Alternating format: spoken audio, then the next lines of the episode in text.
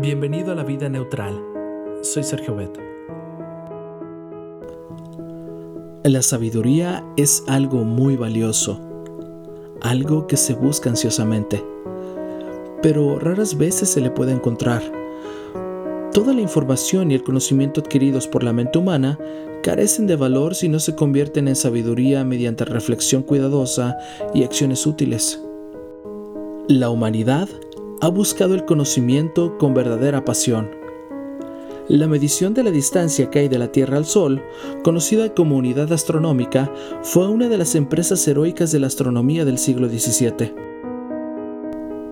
El establecimiento de esa unidad se consideraba muy importante, porque con ella se podía calcular la distancia a las estrellas y otras distancias en el universo. Había dos métodos mediante los cuales se podía calcular la micrometría y la triangulación. La triangulación, llamada también paralaje, era un método más eficaz. Si un planeta era observado en su tránsito por el Sol simultáneamente por dos observadores situados a miles de kilómetros de distancia, podría hacerse la triangulación. Los esfuerzos que se hicieron para llevarla a cabo constituyen historias interesantísimas que honran a los grandes hombres de ciencia que las emprendieron. El menos afortunado y más heroico de los astrónomos se llamaba Guillaume Legentel, quien zarpó de Francia el 26 de marzo de 1760. Esto con el propósito de observar el tránsito de Venus por el Sol al año siguiente en la India. Pero los monzones apartaron el barco de su rumbo y el día del tránsito lo encontró en medio del Océano Índico. Gentil decidió observar el segundo tránsito y compró un pasaje para la India y construyó un observatorio en Pondicherry. El cielo estuvo maravillosamente despejado el mes de mayo, pero el día del tránsito, el 4 de junio, el cielo estuvo nublado. Y aquí no acabaron sus desgracias.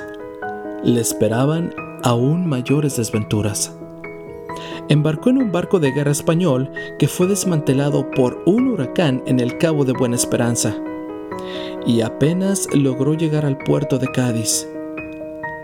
La Gentil cruzó los Pirineos y logró poner los pies en Francia después de 11 años, 6 meses y 13 días de ausencia. Al llegar, encontró que había sido dado por muerto sus bienes saqueados y el sobrante repartido entre sus herederos y acreedores. Sabes, puede ser que adquirir el conocimiento y la sabiduría sea una empresa agotadora y difícil también para ti. Decídete encontrarla.